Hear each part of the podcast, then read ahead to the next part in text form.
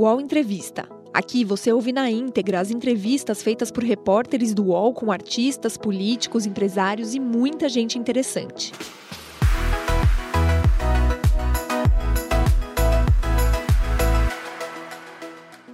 Olá, um ótimo dia para você, boa sexta-feira para todo mundo que está nos acompanhando. Seja muito bem-vindo, muito bem-vinda. Olha, a pandemia tornou as coisas mais difíceis, né? Tá difícil economizar dinheiro, para muita gente tá difícil pagar as contas, pagar aquela dívida com o banco, enfim, as dificuldades sociais se tornaram mais evidentes. Mas há como se preparar, como deixar tudo mais fácil, tornar a nossa vida mais equilibrada, mais bem equacionada. E para falar sobre esses e outros assuntos, o UOL Entrevista dessa sexta-feira recebe ela, que é jornalista, apresentadora escritora, especialista em finanças pessoais, Natália Arcuri. Dinheiro.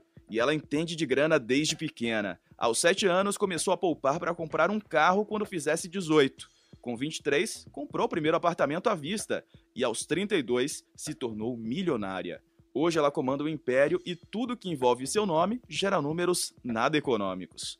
Na internet, o Me Poupe é o maior canal de finanças do mundo no YouTube, com 5 milhões e 800 mil inscritos. Ela também atinge mais de 21 milhões de pessoas todos os meses, com conteúdos em diversas plataformas e já foi eleita a mulher mais influente da internet. Muito bem, seja bem-vinda, Natália, seja bem-vinda ao UOL. Obrigada. Quero até já trazer o novo número, são 6 milhões e 200 mil inscritos no canal. É um número que. Opa! É um home office, gente. É assim que quem, funciona. Quem que é? Quem que é o doguinho? O dog, o dog da Carla já apareceu aqui com a gente no UOL, pelo menos. É, é, é, o Gabagu, Gabagu. Eu tô sozinha aqui no escritório do Me Poupe. Esse aqui é o nosso, nosso escritório, tá, tá vazio. Mas qualquer. E ele vem trabalhar junto comigo sempre, sabe? Então ter, teremos possivelmente algumas interferências. Não tem problema. Já já eles gostam de aparecer, né? Ele cansa fácil. Oi, Carla. Enfim, Opa. Obrigada, estou muito feliz de estar aqui com vocês, Carla, Diego. Prazer é nosso. Tudo bom, Carla? Vamos juntos nessa, né? Tudo bem. Hoje meu doguinho está no vizinho aqui, porque eu falei, ah, vou deixar ele lá. Mas ele sempre também, às vezes, atrapalha. A Natália é o home office mesmo. É, faz parte. A gente está acostumado, viu, Natália? Bom, a gente vai falar bastante sobre finanças pessoais, Natália. A gente tem muitas dúvidas. O pessoal está chegando aqui para participar dessa live com a gente. Lembrando, estamos ao vivo agora no Facebook, no Twitter, na, é claro, na página do UOL também, além do YouTube. Mas, é claro, há um tema importante que a gente tem que tratar inicialmente, não é? repercutiu muito durante essa semana, além de a minha aqui, eu e a Carla Araújo, que fazemos parte da área de notícias do UOL, o UOL também cobre né, entretenimento, TV, e a gente tem a pergunta que veio do Felipe Pinheiro, que é repórter de Splash, e a gente quer repassar essa pergunta para você. Vamos ouvir, então. Oi, Natália, tudo bem? Bom, nessa semana foi confirmado o seu desligamento da Rede TV e eu queria te perguntar é, por que, que você decidiu sair da emissora e qual foi a influência da postura do Siqueira Júnior e das últimas polêmicas em que ele se envolveu é, em relação à sua saída? Teve alguma influência e qual foi? Obrigado, um beijo. E aí, Natália? Acho que finalmente o cachorro parou de latir, eu tinha deixado no, no mudo. É, obrigada pela, pela pergunta. É, eu, a gente soltou uma nota, claro, enfim, a gente sabia que isso poderia causar, enfim, uma certa surpresa na audiência como um todo.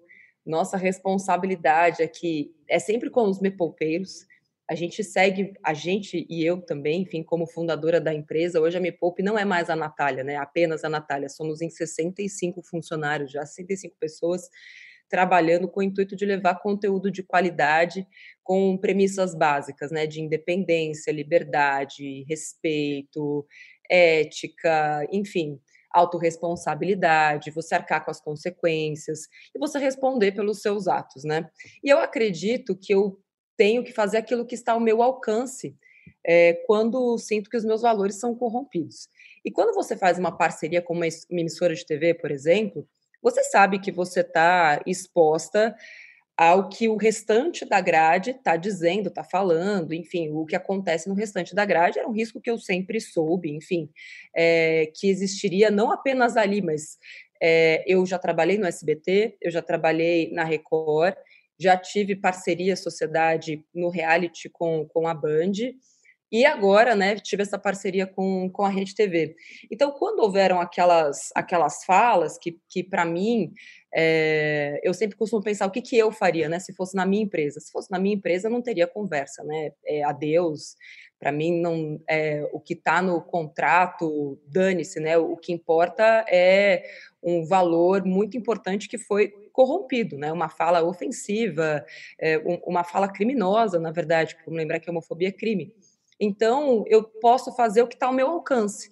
É, eu não posso exigir para uma emissora que ela tome uma, uma postura, porque eu não sou a dona dessa, dessa emissora, eu sou a dona da minha empresa.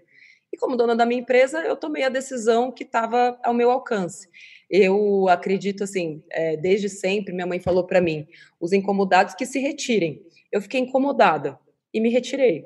Então, assim, foi uma, uma decisão é, simples, foi um valor meu que foi corrompido é, não só falas homofóbicas, mas acho que qualquer coisa que, é, de, de, certa forma, vá contra a realidade, vá contra os dados, enfim. A gente está vivendo num período muito polarizado, sabe? E, e chegou esse, acho que foi um pouco da, da gota d'água, assim, sabe? Já tinham outras posturas que eu não concordava, mas acho que eu não, ainda não tinha chegado no, no meu limite. O interesse maior era levar um conteúdo divertido que ensinasse as pessoas a cuidarem melhor do seu dinheiro em rede nacional, que era um canal a mais, né? Enfim, como vocês disseram, já tenho o canal, o maior canal de finanças do mundo e estar na TV aberta sempre foi um é, não é, eu não digo mais um objetivo, né? Já foi o objetivo um dia. Hoje percebo que assim não é mais é, tão necessário quanto era antigamente. Hoje, né, a audiência que a gente tem no YouTube é maior do que a audiência da TV, mas a gente fala com pessoas que a, que a, que a internet não fala. Vocês sabem que a gente vive num país desigual, onde o sinal de internet, enfim, a gente viu notícias hoje falando sobre a inclusão do 5G, o atraso disso tudo.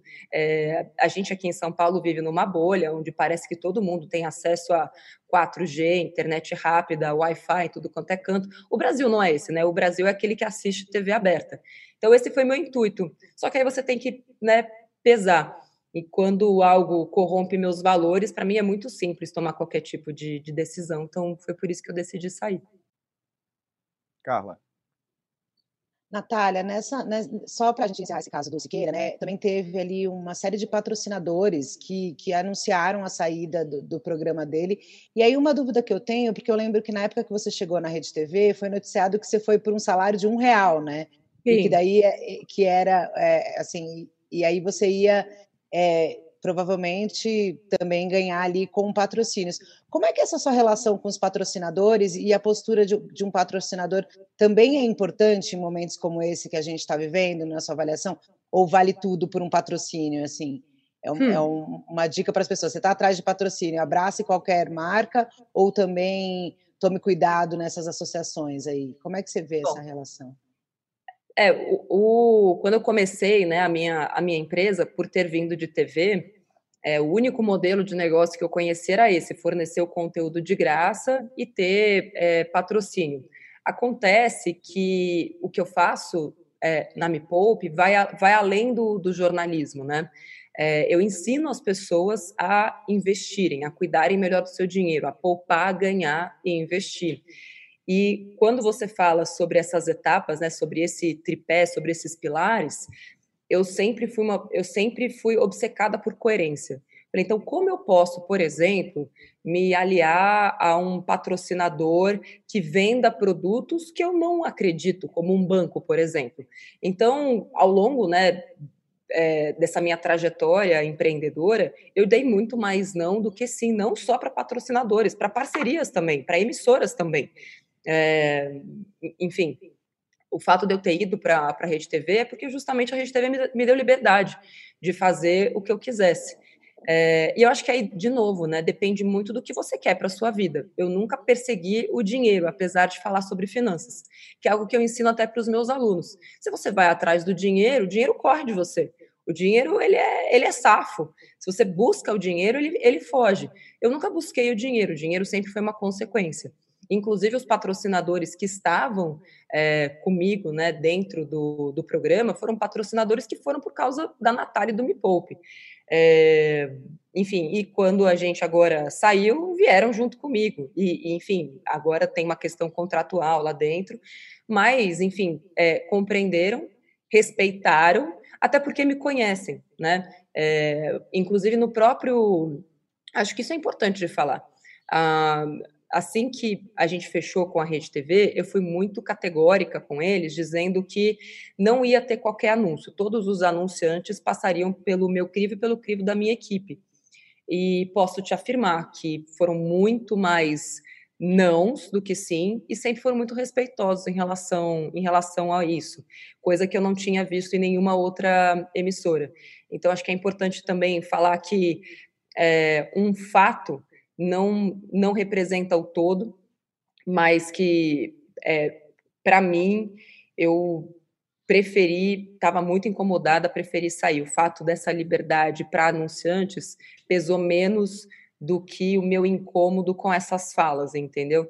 Tudo na vida é uma questão de você hierarquizar os seus valores. O que, que pesou mais? É, o, o, que, que, o que, que te move a tomar uma, uma decisão, entende? Agora, vale tudo por patrocinador? Depende, né? Enfim, é, os veículos de mídia, eu nunca vi ninguém falar, ah, não, não vou falar desse patrocínio, não vamos aceitar na nossa grade por causa disso, daquilo. Nunca vi, pelo menos.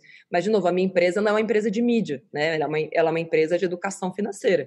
Então, se eu prezo pela melhor qualidade de vida financeira das pessoas, dos meus clientes, das pessoas que me seguem, é, seria um pouco contraditório aceitar é, qualquer tipo, né, vincular minha imagem a coisas que eu não, não defendo, não apoio, não uso, muito pelo contrário, sou absolutamente contra aquilo.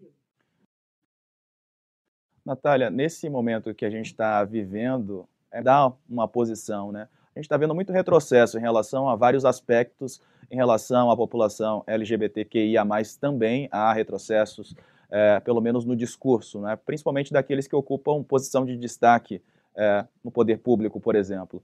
Então, você achou importante marcar essa posição? Quer dizer, opa, não vou ficar quieta e me omitir, eu preciso me posicionar diante desse fato? Não, eu não fiz isso porque eu precisava me posicionar, eu fiz isso porque é o que eu acredito. Não foi do tipo, ah, eu preciso dar uma resposta à sociedade, vamos lá, porque eu acho que isso seria se aproveitar de uma causa, de uma bandeira, entendeu? Na verdade, eu, assim, é o que eu acredito, eu defendo a liberdade. Se eu vejo algo que vai contra, então não teve nenhum é, uma, uma, obrigação, um sentimento do tipo, ah, o que, que vão dizer, se eu vou continuar aqui. É, porque eu acho que se você vive a sua vida querendo fazer o que as pessoas esperam de você, porque da mesma forma que tem grupos é, LGBT, que mais é, é que esperam essa resposta, tem outros absolutamente contrários, né? E que acham um absurdo, e que acham é, uma lacração, como dizem por aí. E assim, a minha, a minha proposta não foi defender nenhum nem outro, foi defender o que eu acredito, entende? Foi uma. É, enfim, dei uma, uma entrevista também ontem, acho que. É, a gente vive momentos onde parece que o que é mais importante foi perdido, que é a gente nunca pode esquecer que no fim, e eu vamos, vamos só lembrar uma coisa, né? Eu acredito na sustentabilidade econômica e eu também acredito como é, algo simples, como você conseguir oferecer a individualidade, a liberdade dos cidadãos Lá na ponta, e educação principalmente, né? Claro, liberdade, individualidade e educação de qualidade para que todos consigam ter a consciência de fazer escolhas mais inteligentes, não só com seu dinheiro, mas na sua carreira, nos seus relacionamentos, em tudo mais, né? Isso tudo tem como consequência uma independência financeira. E, e eu acho que foi exatamente o que aconteceu ali. Agora, é, eu, eu, me, eu me sinto assim, eu fico contente que para esses movimentos, para que esses movimentos, é, essa minha decisão tenha, eu não sabia que essa decisão seria repercutiria tanto de verdade, porque para mim é algo tão simples, tão tipo é, de verdade eu não entendo de onde vem tanta é, polêmica, de verdade, Carla. É, por que uma postura dessa causa reações tão extremadas, seja positivas, seja negativas, é, é algo que de verdade eu ainda não entendi. Porque se todo mundo agisse com coerência e tivesse essa independência de falar, não, não quero mais a Deus, e, e tudo bem. Então, é, eu fico feliz que assim as pessoas tenham visto nessa minha decisão algo que possa influenciar positivamente outras pessoas que tenham uma voz tão potente como a minha a tomarem decisões é, semelhantes quando se virem diante é, de, de situações que também colocam à prova aqueles seus, seus valores. Porque a gente, às vezes, age no, no automático e nem para para pensar que sim, a gente pode fazer isso. Né? Enfim, é, contratos existem para serem desfeitos, né, gente? Por isso que tem cláusula de saída em todo bom contrato. Acho que é isso. Tá certo. Tá, tá. Pode, vai lá, Carlos. Agora falando de uma, deixando o Siqueira de lado que já deu para ele também, eu acho assim extremamente desagradável a postura além da questão homofóbica, falou de mulheres também em outras ocasiões, enfim. É, focando numa coisa importante que é o seu, o seu, o seu business, a sua especialização aí sobre finanças pessoais. Eu sei que você começou ali, até ganhei o seu livro da minha irmã ali, e sei que você começou cedo é, com essa ideia de, poupa, de poupar, né? Queria uma mesada ali, mas era criança, já falou, sua mãe falou, na, imagina, vai lá, e você começou, opa, peraí, vou ter que me virar.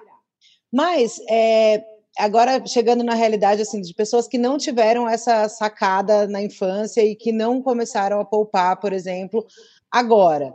É, qual é a primeira dica para falar assim, ó, agora é o seu momento de poupar? O que, que você tem que fazer? Colocar no papel as suas contas e ver onde você está cortando? Como é que você? Qual que é essa sua primeira dica para que as pessoas virem uma chave e passem a ser os poupadores, né?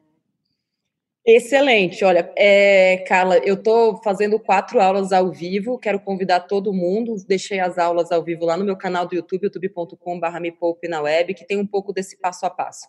Eu acredito que mais do que poupar, só poupar não adianta nada, absolutamente nada. E depois de ter poupado, né, num cofrinho mesmo, dos meus sete até os 18 anos, porque eu sempre fui muito disciplinada, e eu tinha meus objetivos. Então eu não estava poupando por poupar, né? Eu falo que o dinheiro precisa ser carimbado. O dinheiro ele, ele, ele atende a comandos. Se você não dá um comando correto para o seu dinheiro, ele fica louco, desvairado e na primeira chance que você tiver, você vai gastar. E possivelmente vai gastar mal, vai gastar sem inteligência. Então, no momento em que você entende que o dinheiro ele atende aos seus comandos, mas o primeiro passo é ter objetivos claros. Então, pode até ser, por exemplo, pagar dívidas. Não, meu objetivo agora é pagar dívida. Só que um objetivo, ele nunca pode fechar no verbo. Ah, eu quero pagar dívidas. É muito amplo.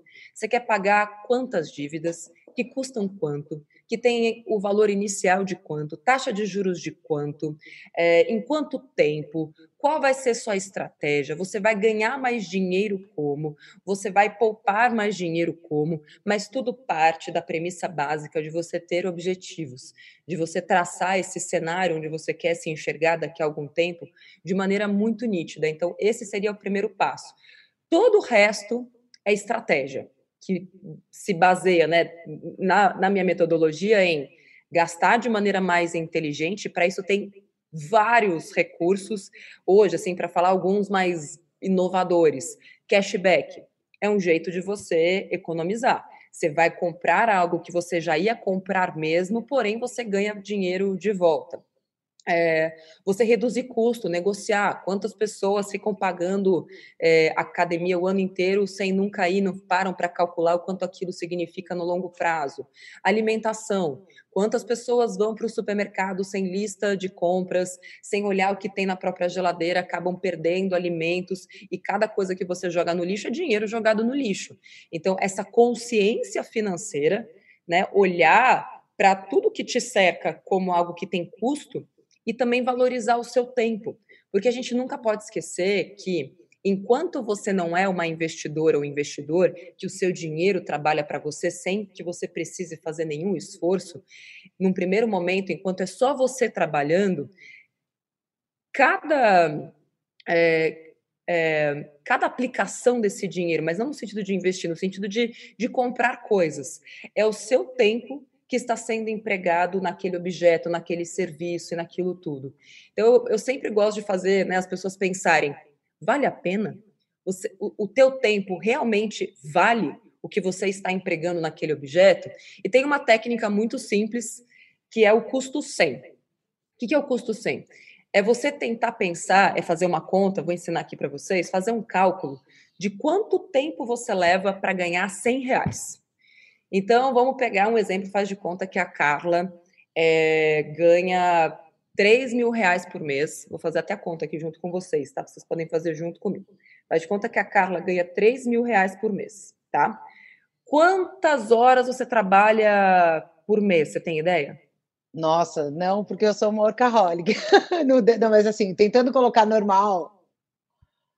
Difícil, deixa eu ver. Segunda a sexta já não trabalho mais fim de semana.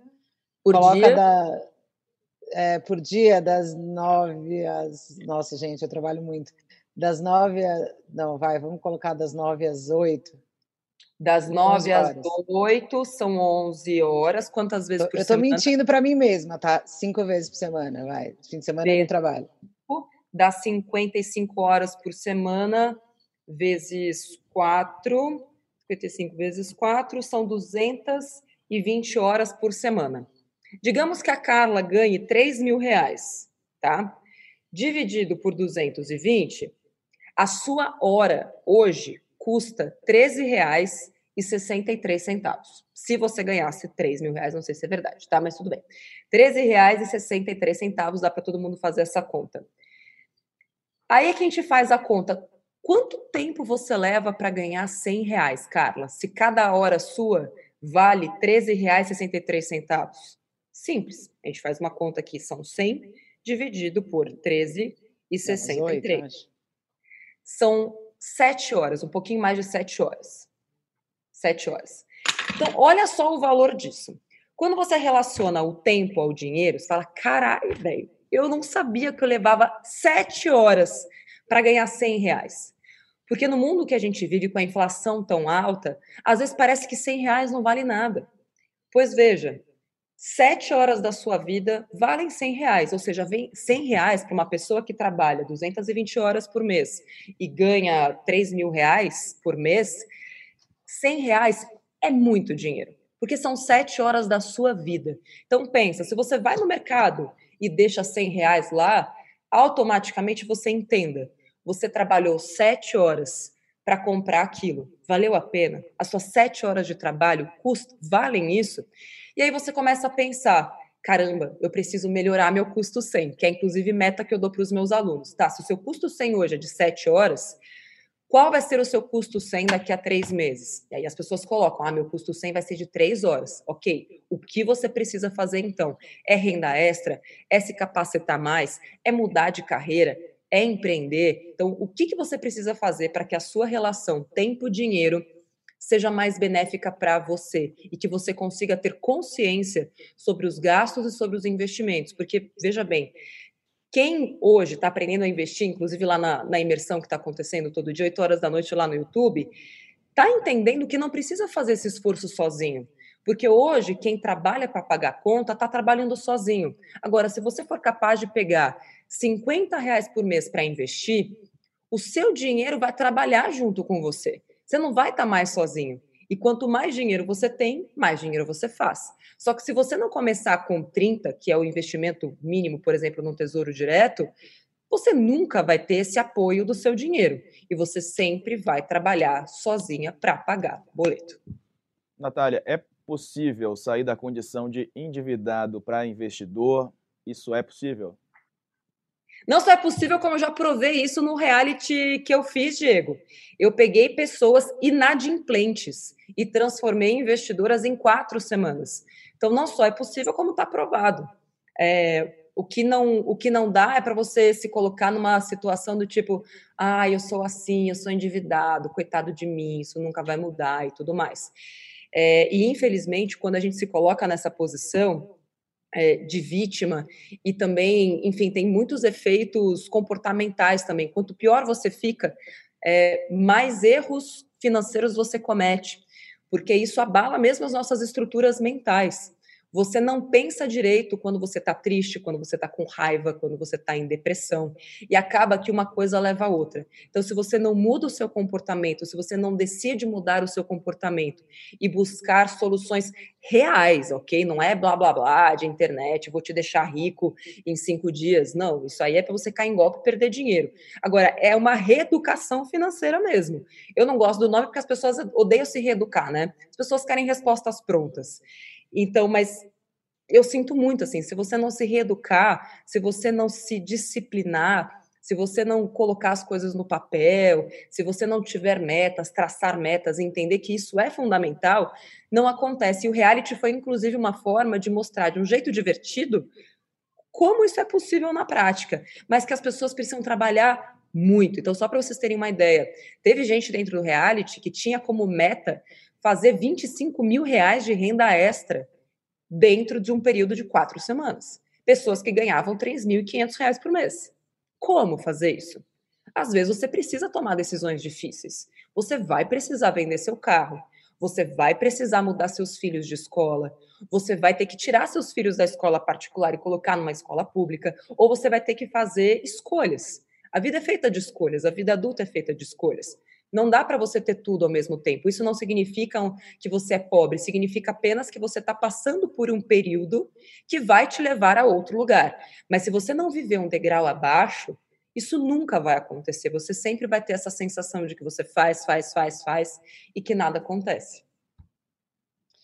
Natália, você falou num ponto aí da, da questão do, do carro. O, o, carro, né? Agora, na pandemia, muita gente deixou o carro parado em casa é, agora a gente vê mais um aumento de combustível, ou seja, é, fica cada vez mais caro andar de carro.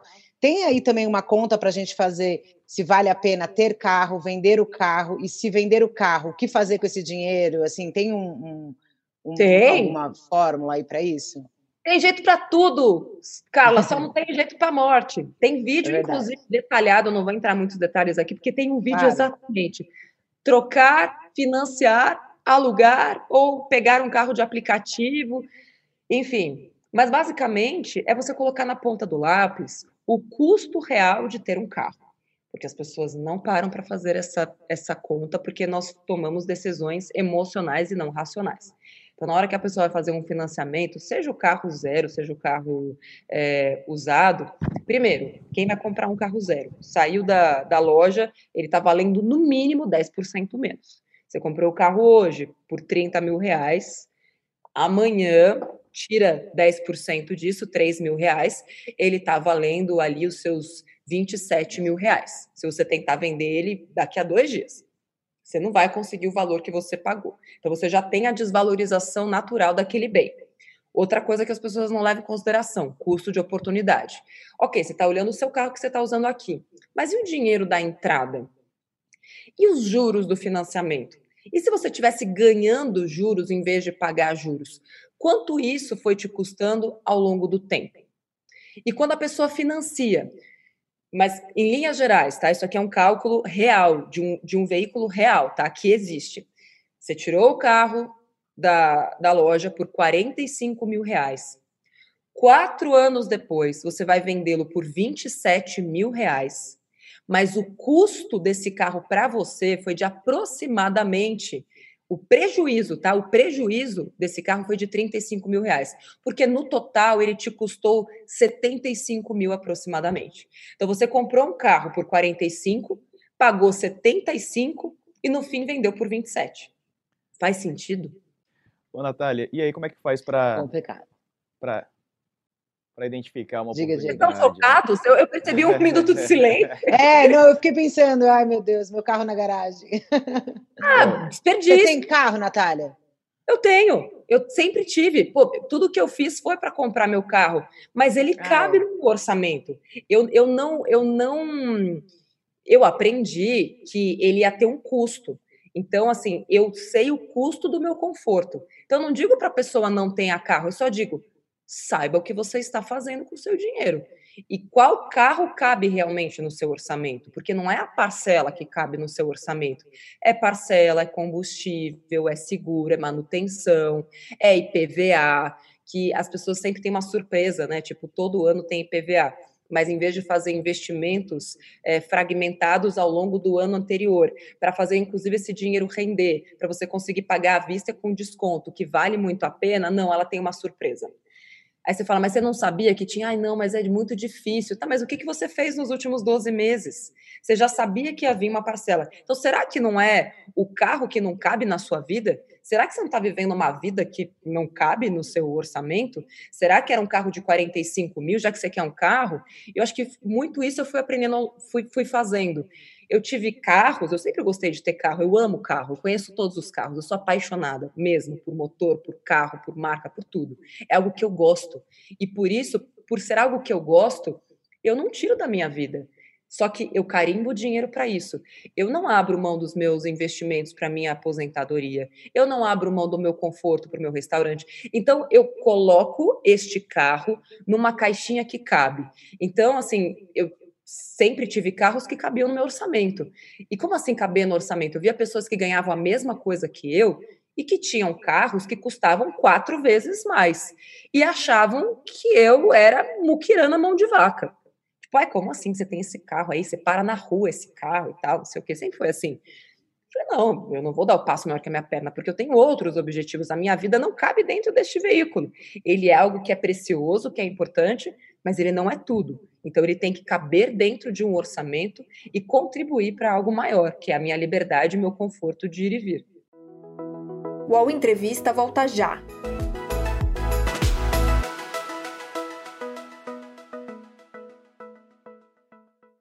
Oi, eu sou o Edgar Piccoli e trago boas notícias.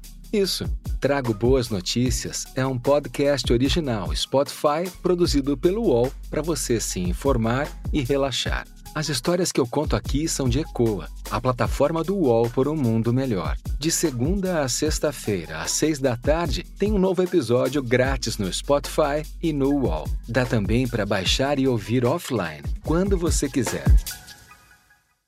E aí, agora na pandemia, essa questão emocional são muitas frustrações, né? Aí todo mundo fica assim, ah, mas tá, eu mereço me dar esse presente, eu mereço isso. Como é que faz para a gente se presentear sem perder o controle das contas, Natália?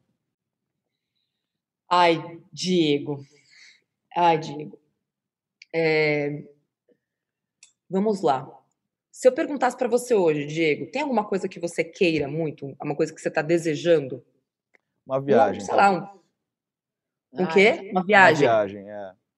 Uma viagem. Sonho, né? Excelente. Excelente.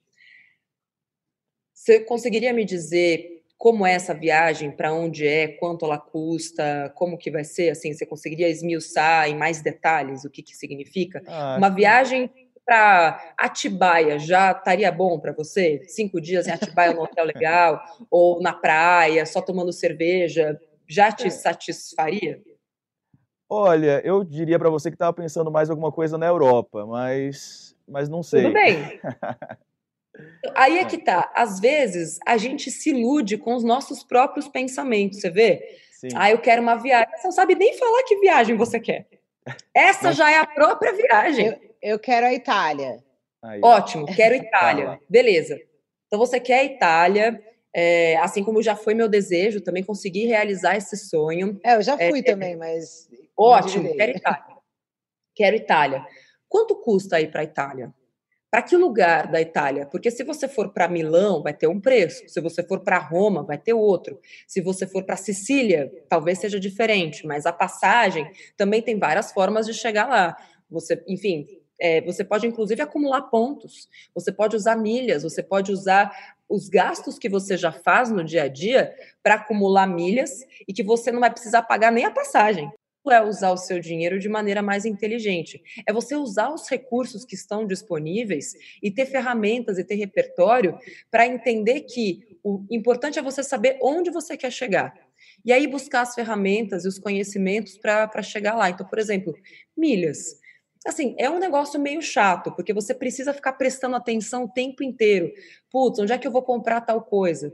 Por exemplo, agora eu preciso comprar um micro-ondas Eu não vou comprar o primeiro micro-ondas que aparecer na minha frente. Eu vou tentar fazer o melhor custo-benefício do próprio micro-ondas, aquele que vai durar mais tempo, vai gastar menos energia, vai fazer o máximo de funções que eu preciso. Vou buscar o melhor lugar e, de preferência, vou comprar de uma forma que me gere milhas ou pontos para que eu consiga acumular e poder viajar cada vez mais e melhor, entendeu? Natália, sabe uma outra dúvida que eu tenho, é, que é uma dúvida até bastante comum aqui entre alguns amigos e tal, a discussão da compra de um apartamento. É, por exemplo, é, ah, a pessoa tem lá, já trabalhou alguns anos, tal, tem um fundo de garantia, mas que não é ainda muita coisa, mas que já dá para colocar ali numa entrada. E aí uhum. a pessoa tem ali uma economiazinha, enfim, que soma a esse fundo de garantia é, é, correto que ela pegue tudo isso, se descapitalize é, e dê entrada no apartamento e ainda adquira uma dívida tipo, a longo prazo? A não. pessoa, ah, eu quero comprar um apartamento de qualquer jeito, é isso, é o objetivo de vida da pessoa, sabe? Não, quero ter um apartamento, quero ter um apartamento. É, mas está certo fazer isso, pegar o fundo de garantia, mais o resto de economia que você tem, juntar tudo, dar numa entrada e ainda pegar uma dívida até sei lá quantos anos você vai ter que trabalhar para pagar. É certo. Eu, eu, fico meio, eu fico meio pensando que é, é, é meio loucura, assim, sabe? Mas eu entendo Aí, tá. que é um passo Importante. Mas o importante é a gente justificar a loucura, né? Porque senão, se a gente ficar só no campo das suposições, a sua suposição tá certa, a sua intuição tá calibrada, Carla. Tá, tá uma boa, tá uma Olha, boa. Eu, eu, eu tô começando ainda, viu? Já apanhei muito na vida, mas estou aprendendo. Não, a sua intuição está certa, Carla. E eu vou explicar por quê. É, o maior risco, é, as pessoas acham que arriscado é investir na bolsa de valores, mas elas ainda não foram capazes, e eu até falei sobre isso na minha primeira aula. É, mas qual que é o risco que você corre quando você pega todas as suas economias, inclusive o seu FGTS, que é o que te daria um pouquinho mais de conforto, caso você perdesse o seu emprego, ainda mais se você não tem reserva. Então, olha a loucura que é isso. Chega, a, você fala, nossa, mas por que, que a pessoa tomaria essa decisão? Porque ela não é racional. Porque quando a gente para para tomar nossas decisões de maneira mais racional, é, conseguindo conectar é, outras, é, outras realidades, vamos fazer outras suposições, tá? Mas e se eu perder o emprego, o que acontece? É porque a gente, no, no fundo, no fundo, a gente não quer pensar nisso. Por exemplo, ah, a pandemia veio, poxa, pegou todo mundo de surpresa. A pandemia pode ter pego todo mundo de de surpresa, apesar de já terem cantado essa bola dois anos atrás, dizendo que um dos maiores, o próprio Bill Gates, que um dos maiores é, riscos que nós corríamos era o risco de um, de um vírus que poderia se espalhar pelo mundo inteiro. Ou seja, até isso era algo que, enfim, já, já tinha é, conhecimento sobre isso. E como, assim como tem outras zonas de perigo no mundo inteiro, de onde pode vir a próxima pandemia, enfim. Mas você não vê as pessoas falando assim, ah, estamos nos protegendo do que vai acontecer depois. A gente está atacando o problema agora, e se vier outro problema, meio que a gente se vira e vê no que dá. Eu nunca acreditei nisso. Eu sempre digo para os meus alunos e digo para essas pessoas: entenda que não existem imprevistos. Não existem imprevistos. Se você tem um emprego, você pode perder. As chances são altas, ainda mais agora. Se você tem um carro, você pode bater, podem roubar. Se você tem saúde, você pode ficar doente. Se você tem uma casa, ela vai precisar de manutenção. E assim por diante. Então, é por isso que, quando você tem uma reserva de emergência, é aí que eu quero chegar na reserva de emergência. Quando você tem essa reserva, quando o imponderável, que é ponderável, acontece, você está preparado para aquilo. O, o fato pode até ser algo que você não tinha pensado muito bem, porque é tanta coisa que pode acontecer que você não vai saber quando o seu gato vai ficar doente ou quando seus pais vão precisar de uma ajuda sua para pagar o aluguel deles. Você nunca sabe. Então, a reserva de emergência, ela faz com que nós estejamos sempre protegidos daquilo que é imponderável. E quando a pessoa vai lá, rapa o FGTS, rapa todas as economias, pela ilusão de que está fazendo algo melhor, porque está antecipando parcelas, aumentando o valor que ela está dando de entrada, porque né, ela, ela vê ali nas simulações do banco que a parcela dela diminuiu, na verdade, não é nem que ela está se enganando, é que, infelizmente, ela não parou para analisar todos os outros riscos envolvidos e que são muito, muito altos. Fazer isso é muito mais arriscado do que investir na Bolsa de Valores. Muito. E aí, como é que a gente faz para treinar a nossa cabeça, para identificar essas oportunidades como oportunidades que a gente deve seguir ou que a gente deve abandonar, que a gente deve repensar? É possível fazer essa identificação das oportunidades, Natália? Diego, foi minha primeira aula, não quero ser repetitiva, mas a primeira aula que eu dei é, anteontem para os alunos era justamente para. E tá, tá no YouTube, tá, gente? É uma aula de graça aberta. Como que você identifica oportunidades se você hoje está olhando é, para o lugar errado? Por exemplo, as pessoas vão buscar oportunidade de investimento no banco. Tem lugar pior para buscar investimento do que o banco? As pessoas vão buscar é, oportunidade de ganhar mais dinheiro fazendo uma faculdade. Faz sentido, no mundo que a gente vive, veloz como é, eu acreditar que daqui a quatro anos o mundo vai estar tá igual está hoje e que só a faculdade, aqui dizendo, não, não é nada contra as faculdades, tá? É, eu estou trazendo um ponto de vista importante para você avaliar.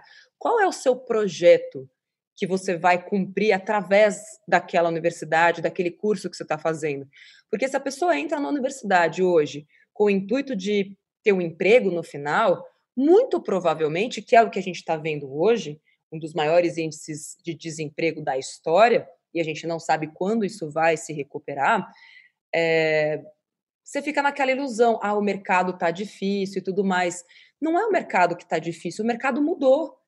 Só que você acreditou que o mundo que você encontrou hoje, quando você entrou na faculdade, seria o mesmo que você encontraria dali a quatro anos. E isso acabou, gente. Ah, os movimentos econômicos, a tecnologia, é, a, a, forma de trabalhar, a, os modelos de gestão, tudo isso mudou. Inclusive, isso vale para as empresas também as empresas que não estão preparadas para se adaptar mais depressa ao que está acontecendo vão morrer. E com as empresas morrendo, adeus emprego. Então, é importante que a gente capacite as pessoas para entender que, olha, não existe garantia. Existe você se proteger do imponderável, fazer um bom caixa, estar tá sempre à frente, estudando, inovando, provocando as transformações em vez de ser submetido a elas. Natália, tem uma, uma questão também que, que sempre vem quando fala de economia, finanças, que é a coisa da poupança, né? Quando eu era jovem era aquela coisa, olha, poupança é seguro, tal, não sei o quê. Aí depois, ah, a poupança é coisa de gente que não sabe investir. É, é, mas a gente tem a Selic subindo, a gente tem a poupança até é, não tá tão ruim, enfim. É, você acha um crime guardar dinheiro na poupança? Acho. Acho um atentado violento ao seu tempo. Lembra que eu falei daquela relação do tempo e dinheiro? Então, e aí é que tá. Quando você olha só para a poupança, você fala, poxa, mas ela estava rendendo 2%, agora está rendendo 2,5%. Olha só mas é que você não está olhando para os outros investimentos tão simples quanto e que pagam muito mais. Trouxe esse exemplo na aula de ontem. Então, a pessoa vai lá com 100 reais, deixa o dinheiro na poupança, no final do ano ela vai ter, aqui eu não lembro direito os cálculos, tá? Ela vai ter, sei lá, 3 reais. Essa mesma pessoa que deixa o dinheiro dela num, numa conta digital, que também é simples, tá? Também é simples e também não é o melhor investimento, mas que é bem melhor do que a poupança. E coloca lá num, num, num desses bancos digitais que estão pagando 100% CDI, olha que nem é o melhor, tem alguns pagando 200% CDI, ela vai ganhar R$ reais no final desses 12 meses. E aí é que tá às vezes é um pouquinho só de conhecimento que faz a diferença de mais de 20% de rentabilidade. Porque quando você compara a poupança com o investimento que paga 100% do CDI, esse investimento aqui paga no mínimo 20% acima da poupança. Então imagina se você hoje ganhasse 20% mais de salário, faria diferença? Sim. Provavelmente. Sim, Agora, muita. Não, total. Mas, mas aí uma dúvida, que daí você coloca lá atrás que tipo as pessoas vão no lugar errado buscar, né? Os bancos. É, e aí você falou dos bancos digitais. Então a gente vai pôr o dinheiro. Agora aquela pessoa está pensando assim agora, a pessoa falou: ah, você não vou pôr no banco, você não vou, eu vou pôr aonde o dinheiro, né? É, a gente tem que buscar. É, como que a gente busca o lugar para a gente pôr o nosso dinheiro? Como é que a gente consegue ver e o que, que a gente tem que olhar para ver a confiabilidade da, da instituição que a gente vai dar o nosso dinheiro? E também aí aquela coisa, que eu acho que o brasileiro tem muito isso com a poupança, que é aquela coisa assim, não, mas se eu precisar, eu preciso ter o dinheiro na mão no dia seguinte. Existe como investir tendo o dinheiro na mão no dia seguinte, né? Onde a gente busca no mesmo isso? dia.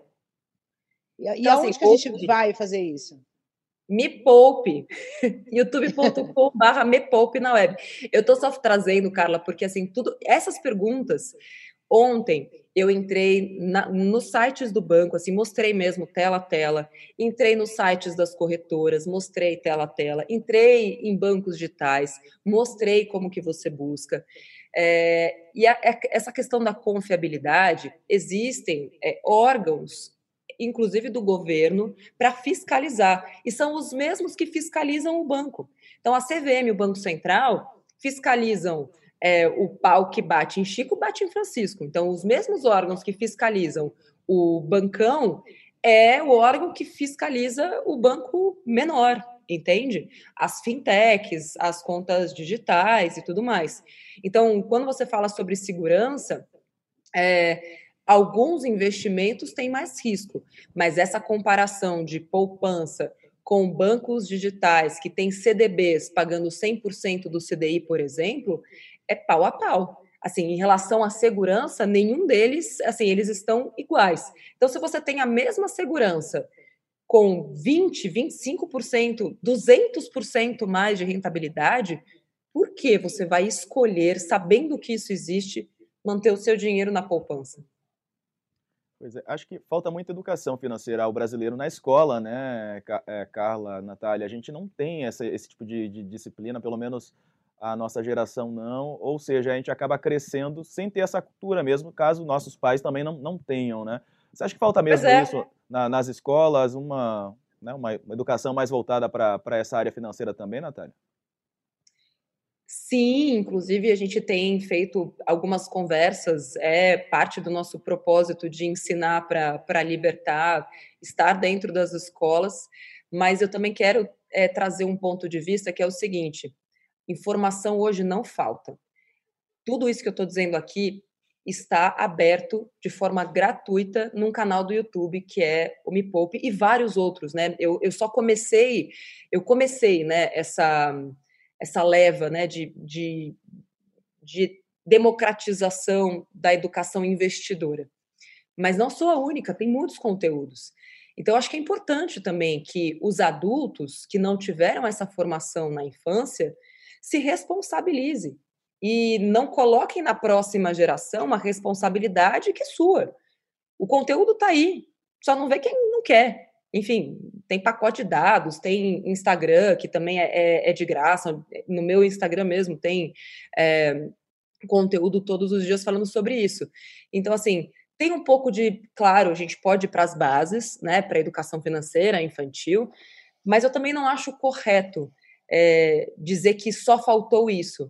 Hoje não falta conteúdo, não falta conhecimento. O que falta é vontade, muitas vezes, das pessoas que assistirem a essa, a, a essa live falem: putz, eu quero aprender mais. Eu não quero ter que depender do Estado, não quero ter que depender do meu chefe, não quero, ter, eu, eu quero que meu dinheiro trabalhe para mim. E o conhecimento está lá. Então, eu, eu sou bem crítica em relação a isso, sabe? Porque a escola tem seu papel, mas os pais também têm, e cada um de nós, como indivíduo, também tem. Natália, vou, acho que a gente já está encerrando daqui a pouco, né? Mas eu vou fazer uma última questão que a gente cobre aqui. Eu estou aqui em Brasília, né? A gente cobre política, economia um pouco, e, e, e é, conforme a gente chega próximo a um período eleitoral, há aí toda uma turbulência que acontece naturalmente, provavelmente ano que vem deve acontecer, já está acontecendo algumas coisas tal. Esse cenário, a gente aqui fala que ah, você cobre política ou economia, mas dá para separar? Aqui não dá para separar, né, na nossa não cobertura, dá. porque as coisas estão ligadas. como investidor, assim, é, também essa, essa influência política tem interferência nos seus investimentos? Anos eleitorais, por exemplo, você tem que ter mais cautela em algum momento ou olhar algum, alguma coisa com outro olhar. Como é que você vê essa interferência política no, no investidor, né? Sem essa visão, Carla, que você acabou de trazer, não dá para ser um bom investidor. Então, não dá para a gente delegar, falar, ah, eu não gosto de política, não gosto de ler esse caderno de, de economia. É, assim, se você quer ganhar dinheiro, se você quer investir bem, não é algo que você possa entregar, assim, sabe? Ficar delegando. Ah, esse não é um assunto que me interessa. E por quê? Não só essas oscilações políticas que a gente vê, e a gente vive um, um, um período em que qualquer fala é, que possa mexer na economia gera movimentos na bolsa de valores, principalmente. Né? Isso, isso vale muito mais quando a gente fala pra, sobre, sobre bolsa. Então a gente vê, ah, o presidente fala alguma coisa, ou Paulo Guedes agora entregou a reforma tributária. Se o mercado não gosta dessa reforma, é, você vai ter um dia de bolsa terrível. Isso vai acontecer, né? Vai ter um dia de queda na bolsa. Agora, se você entende o que essa reforma propõe, é, onde ela vai mexer, você também acaba se posicionando de um jeito diferente em relação aos seus investimentos. Por isso que para você poder investir, você precisa acompanhar tudo isso. Poxa, horas bolas.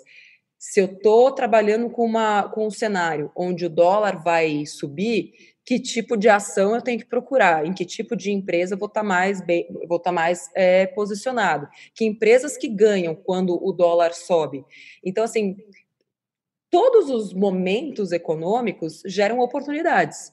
E esse momento econômico também está gerando oportunidades. E não é uma questão de falar, nossa, o Brasil está lascado, tal. Sim, o Brasil está lascado. Agora, você vai ficar também submetido a isso? Ou você vai tentar fazer algo para, pelo menos, não ser é, submetido a um possível tsunami que pode passar por você daqui a pouco tempo? A gente está vivendo uma inflação que só sobe.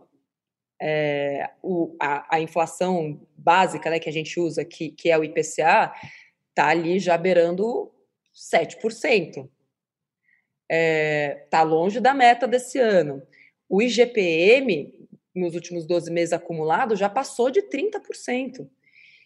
E você, o que está fazendo? E o seu salário aumentou 30%? Como que você está se protegendo disso? É, por exemplo, quando a gente pega um tesouro IPCA, ele protege as pessoas da, da inflação. A inflação pode subir o que for, você vai estar protegido.